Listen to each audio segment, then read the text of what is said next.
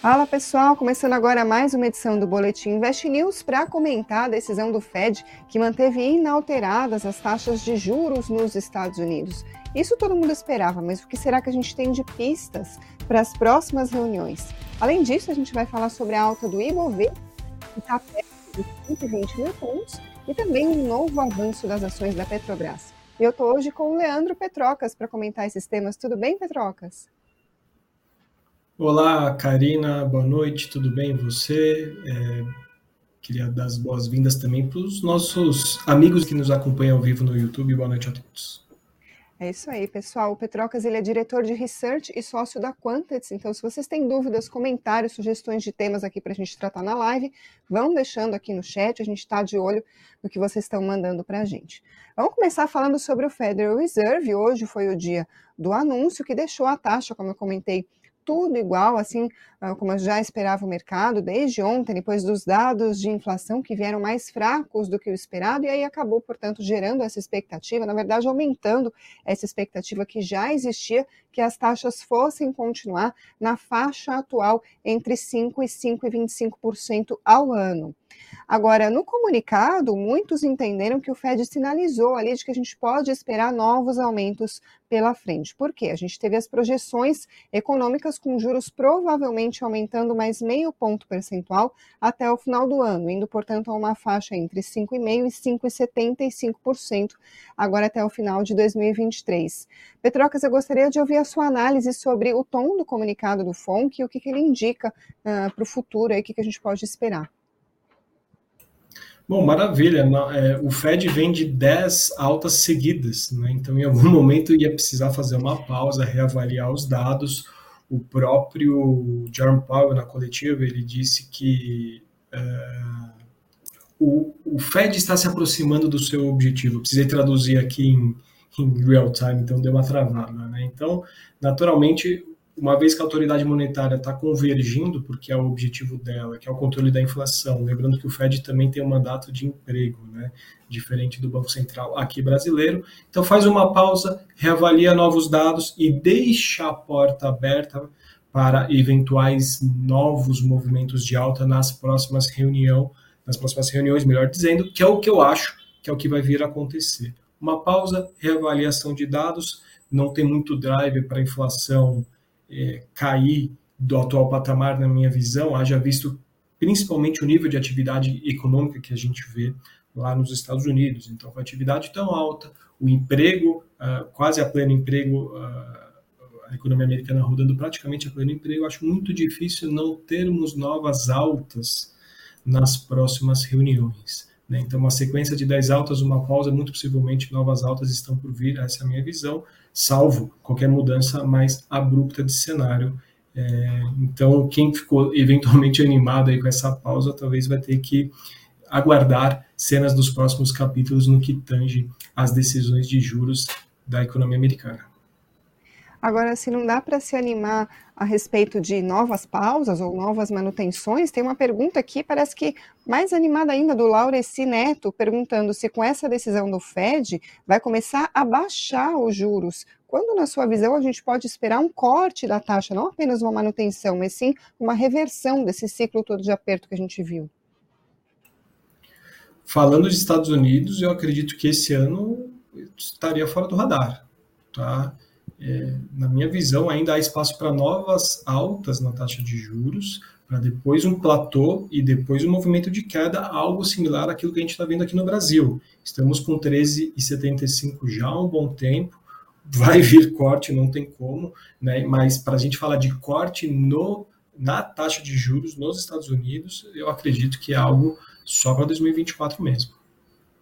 Certo. Agora falando do nosso cenário, como que isso impacta o nosso mercado por aqui, a gente estava acompanhando o Ibovespa subindo e continuou subindo depois da divulgação do comunicado, assim como o dólar permaneceu em queda, num movimento em linha com o que a gente já está vendo nos últimos pregões, depois dos dados de inflação que vieram abaixo do esperado por aqui, a gente viu também o boletim Focus diminuindo as projeções para o IPCA, tudo isso movimentou as expectativas para a nossa Selic, já inclusive tem quem precifique uma queda de juros já na reunião de de agosto. Lembrando que na semana que vem tem Copom, mas é esperado que a Selic continue como está, 13,75%.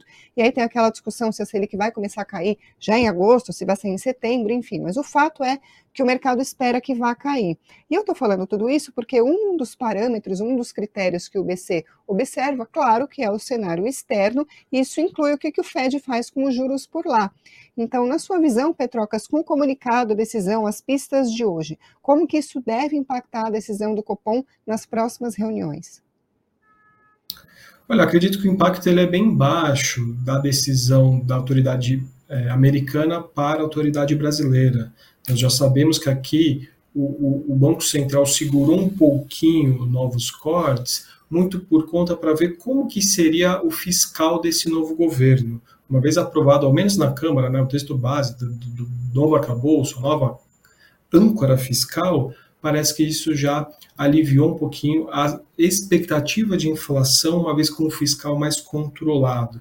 Somado ao fato do IPCA dando sinais de arrefecimento juros de mercado já caíram na frente, então é uma questão de tempo. Acho que agosto realmente vem corte, tá? talvez até mesmo de, de meio por cento, né? 50 pontos base nessa primeira decisão, nesse, nesse primeiro momento. 0,25 seria normal, tá? mas eu acredito que realmente o que venha a fazer uh, o BC realmente dar o primeiro uh, passo no, no, no que tange ao corte da taxa Selic não estaria diretamente relacionado com o cenário internacional. O petróleo já arrefeceu, commodities agrícolas e metálicas já arrefeceram, já não parece que há muita, muito desequilíbrio entre oferta e demanda, o que seja o que poderia pesar como sendo um fator de risco para a inflação. A gente sabe que o petróleo muito alto gera um custo de transporte alto, e especialmente num país como o Brasil, que boa parte da produção é,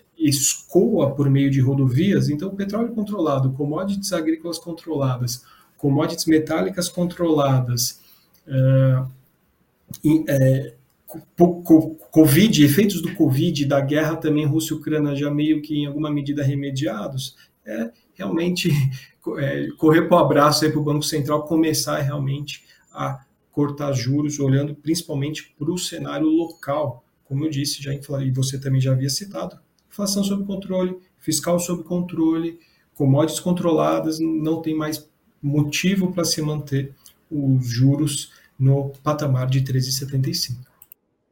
Agora, nesse cenário, Petrocas, em que a queda dos juros por aqui já está dada, enquanto lá nos Estados Unidos a gente tem sinalizações de novas altas, o que, que a gente pode esperar, tendo em vista que esse diferencial de juros entre Brasil e Estados Unidos tem sido apontado como um dos suportes aí para a nossa moeda? A gente está vendo a queda do dólar, o Leonardo Santos, inclusive, mandou uma pergunta para a gente: será que o dólar vai abaixo de 4,80? Porque tem ido né, nessa direção cada vez mais para baixo nos últimos dias, então a gente pode continuar vendo esse movimento, mesmo se de fato se desenhar esse cenário do nosso diferencial de juros diminuindo?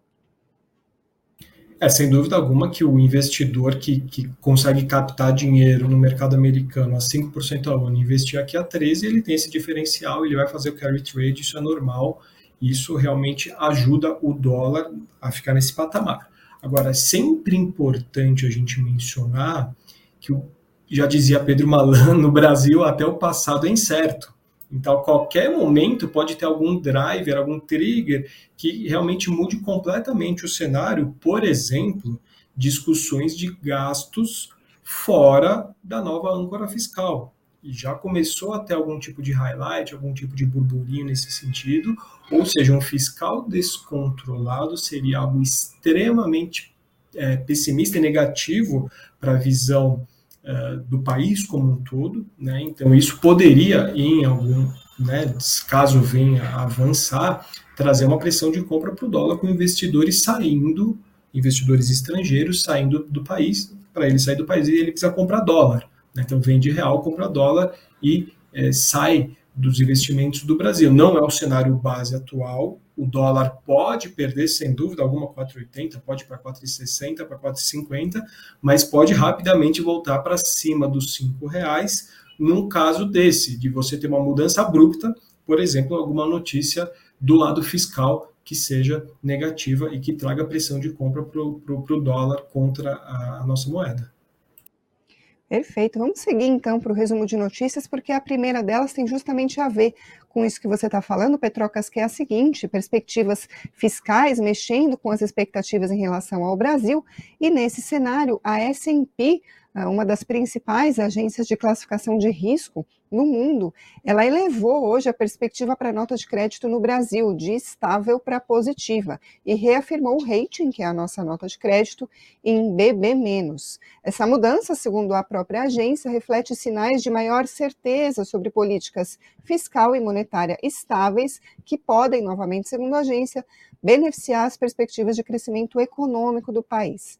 Além disso, a S&P falou que apesar dos elevados déficits fiscais, o crescimento contínuo do PIB somado ao arcabouço fiscal proposto pelo governo podem resultar em um aumento menor da dívida do governo do que o inicialmente esperado pela agência. Ainda falando do nosso cenário interno, o IBGE divulgou hoje cedo que as vendas no varejo no Brasil seguiram em alta em abril, só que com perda de força e, além disso, um resultado mais fraco do que o esperado. Falando dos números, a alta foi de só 0,1% das vendas na comparação com o mês anterior. Veio bem abaixo das expectativas de uma pesquisa da Reuters de alta de 0,3%. E também mostra uma desaceleração na comparação com março, quando a alta foi de 0,8%. O gerente da pesquisa do IBGE, o Cristiano Santos, explicou esse movimento. Ele disse o seguinte, abre aspas, essas variações perto de zero têm a ver com a conjuntura, com a redução do crédito para a pessoa física. Tivemos massa de rendimento real menos intensa e o total de ocupados caiu um pouco. São elementos e indicadores que alimentam essa perda de fôlego do comércio. Fecha aspas. Ainda falando do cenário interno, eu falo agora sobre os descontos nos carros. O governo divulgou hoje a informação de que nove montadoras aderiram ao programa de estímulo à indústria automobilística que a gente viu o anúncio na semana passada. Segundo o governo, já usaram 30% do valor disponível para a concessão de créditos tributários na produção de carros já reservados. Foram nove montadoras, como eu disse, são elas: Renault, Volkswagen, Toyota, Hyundai, Nissan, Honda, General Motors, Fiat e Peugeot.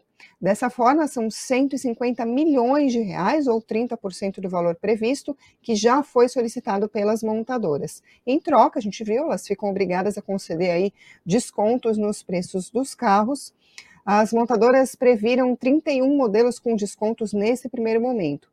O Ministério também que já, Ministério informou também que também já teve uh, valores solicitados para descontos em ônibus e em caminhões. Do total, falando em números, uh, já são to um total de 100 milhões de reais ou 14% dos 700 milhões para caminhões e para ônibus foram 90 milhões de reais 30% dos 300 milhões disponíveis.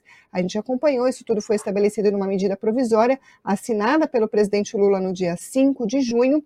Esse programa vai terminar quando acabarem os recursos disponibilizados, que somam um bilhão e meio de reais. Quando se esgotar, acabou, portanto, uh, o, o, funcionamento. Nesse cenário, hoje o dólar caiu 1,15% a R$ 4,80. O Bitcoin, por volta das 18 horas, caía 2,67% aos 25.230 dólares e o Ibovespa hoje subiu 1,99% aos 119.069 pontos, portanto, acima dos 119 mil. Será que chega em 120? A gente já fala sobre isso, mas antes, vou passar os destaques das ações que compõem o Ibovespa. Hoje a Cielo liderou as perdas do dia, caiu 2,35%, CVC 1,91% e a Suzano 0,85%. Na outra ponta, a Azul liderou, uh, ficou na verdade em terceiro, subiu 8,66%, em segundo a Edux 9,86% e agora sim quem liderou as altas foi a Gol, subiu mais de 11% hoje. Petrocas, vamos falar um pouquinho, portanto, sobre o Ibovespa. Ah, a gente está em meados de junho, já subiu quase 10% no acumulado do mês até agora. No ano, a alta está em 8%. Será que a gente consegue ver o Ibovespa de fato rompendo aí essa marca dos 120 mil pontos? Olha, há uma possibilidade sim de romper esses 120 mil pontos. Não teria nenhum motivo que impedisse. Agora é uma barreira psicológica por gráficos, são resistências do passado, então talvez não rompa de uma vez né, esse movimento que nós já estamos com sete semanas seguidas de alta, naturalmente chama um pouquinho de vendas, ou seja, aquele movimento de realização dos lucros dos investidores que compraram antes da alta ou ao longo da alta, querem bolsar uma parte do lucro, ou seja, compraram, subiu, vão vender, e esse movimento de venda pode acontecer de forma abrupta, ou quem sabe é, aos poucos, né? aquilo que no gráfico a gente chama de correção lateral, ou seja, um certo equilíbrio de oferta e demanda, o tempo vai passando, os investidores vão trocando de mãos investimentos, tá? Então, mas para responder de forma direta, sim, a gente pode avançar dos 120 mil pontos, mas, no meu entendimento, precisamos de um recuo, precisamos de um, de um processo de realização de lucros, onde os investidores que compraram lá atrás vão realizar o mercado descansa, utilizando uma terminologia da análise técnica, né, faz um processo de realização para depois a gente avaliar uh, novos movimentos de alta. Tá? Agora que está realmente nítido e claro que virá corte na taxa de juros, muitos ativos já andaram, muitos papéis já subiram bem, alguns papéis inclusive dobraram de preço em questão de um, dois meses, a própria Azul, Gol e Duque Educacional são, são, são nomes que subiram mais de 100% nos últimos meses, então, naturalmente, há de se esperar que haja um arrefecimento dessa pressão compradora, ao menos temporariamente, para depois, quem sabe, né, mantendo as condições favoráveis para os ativos de bolsa brasileira, a gente conseguir realmente romper esses 120 mil pontos, que, que, que sem dúvida alguma é um patamar é, de resistência e de curto, curtíssimo prazo para o nosso mercado. É, a gente tem acompanhado nos últimos dias, tem analistas, casas, enfim, até falando sobre 130 mil pontos, possibilidade de subir até mais que isso, mas é claro que também tem quem fique na dúvida. Falando entre os investidores que estão acompanhando aqui a nossa transmissão, o Hélio Anada diz que, na opinião dele, a Bovespa está muito esticada, porque o petróleo, por exemplo, cai lá fora, enquanto isso as petroleiras por aqui sobem mais de 3%. O Sigefredo pergunta se, com o cenário atual, a gente pode ver mesmo uma recuperação dos ativos de risco brasileiros. E o Marcos Madalena cita, por exemplo, as notícias da China, que também impactam o nosso mercado por aqui. Ou seja, não é exatamente um consenso, né, o que, deve acontecer com a bolsa. Claro que ninguém tem bola de cristal, é muito difícil, né, fazer uma previsão como essa, mas entre uh, os pesos, né, os negativos e os positivos, você acha que dá para falar num certo equilíbrio ou essa balança estaria pendendo para algum lado? Olha, o, o cenário ele é positivo, né? Você vê mercados emergentes subindo, você vê mercado americano subindo, você vê boa parte da, do mercado europeu subindo. Você teve um PIB de crescimento de 1,9% no primeiro TRI 2023. Você tem os juros de mercado caindo com sinalização de corte na taxa Selic.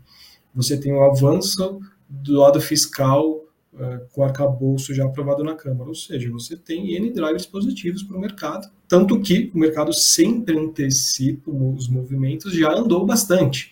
A gente não pode esquecer que agora, no finalzinho de março, a gente estava em 97 mil pontos. Estamos agora em 120. Podemos ir para 130? Podemos, mas boa parte do movimento de alta que traga como reflexo desses fatores positivos já estão no preço. Não adianta achar que, ah, não, agora vai. Não, não, já foi bastante.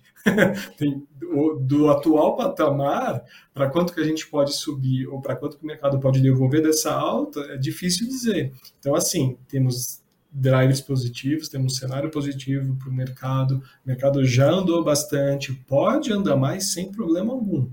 Agora, assim, não adianta achar que não, 120 mil pontos é a melhor compra da vida. Não, a melhor compra do ano foi lá nos 97, 100, 105 mil pontos. Então, a gente precisa é, tomar cuidado com a alocação, especialmente depois que o mercado já andou, para você não ser o último a chegar na festa, né? Porque aí não vai se divertir. Né?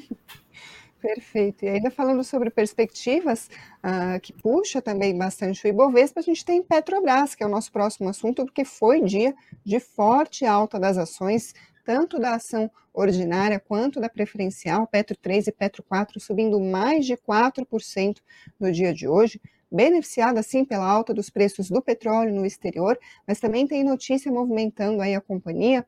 A Petrobras informou a Braskem que não há qualquer decisão da diretoria ou do conselho em relação ao processo de desinvestimento ou aumento de participação na Braskem mas também afirmou que a atuação no setor petroquímico, que é o setor da Braskem, é um dos elementos estratégicos do plano estratégico de 2024 a 2028. Petrocas, novamente, mais um capítulo dessa novela aí pelo comando da Braskem, movimentando as ações da Petrobras. Então, gostaria de ouvir a sua análise sobre isso e também, claro, sobre o momento de entrada na Petro 4 ou na Petro 3, como que o investidor avalia se é um bom momento ou não, especialmente depois dessa alta tão expressiva de hoje.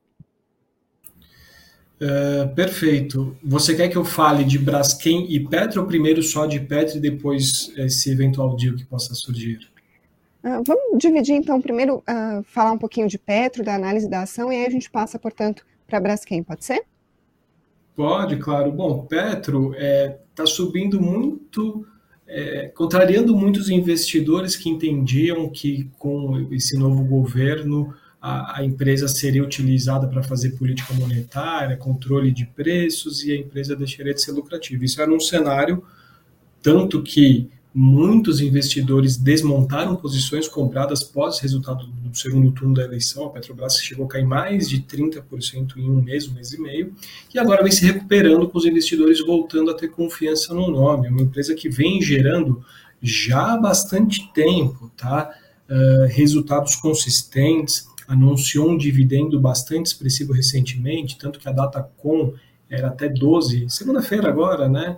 Uh, para os investidores receberem esses dividendos. Então, ao que parece, e mesmo com essa alta, ela ainda negocia múltiplos atrativos com desconto dos seus pares internacionais.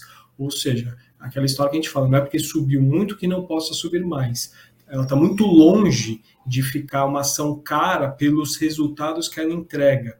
Tem risco? Sempre tem risco. Tem o risco da commodity, tem o risco de ingerência do governo, tem N fatores, tem o risco inerente do próprio negócio em si, de ter um, um imprevisto em alguma plataforma. Todos esses riscos são, é, existem e, muitas vezes imprevisíveis. Agora, o papel está forte, tem muita pressão compradora, pode subir mais, porque se o petróleo também me a Petrobras está tá assim, se o petróleo é, começar um movimento ascendente e a empresa conseguir gerenciar bem os seus custos vis-à-vis -vis as receitas com um dado nível de petróleo sem interferência, a empresa tem bastante espaço para andar sem dúvida alguma, e também pega na contramão de quem está shorteando, quem está vendendo a descoberto, quem está apostando contra e está vendo a ação subir, quem aposta contra vende né, um ativo, e o ativo sobe, o que, que ele tem que fazer? Tem que comprar para desmontar a sua posição vendida, e isso gera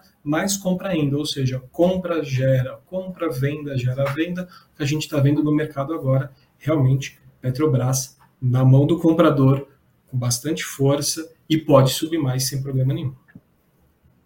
Perfeito, Petrocas, obrigada pela análise de Petrobras. Agora, falando de Braskem, como é que fica o investidor no meio de tamanha indefinição? Porque a gente tem diversas notícias né, envolvendo o controle da empresa, cada uma numa direção, enfim, o cenário mudando com alguma rapidez. Como é que fica o investidor no meio de tudo isso?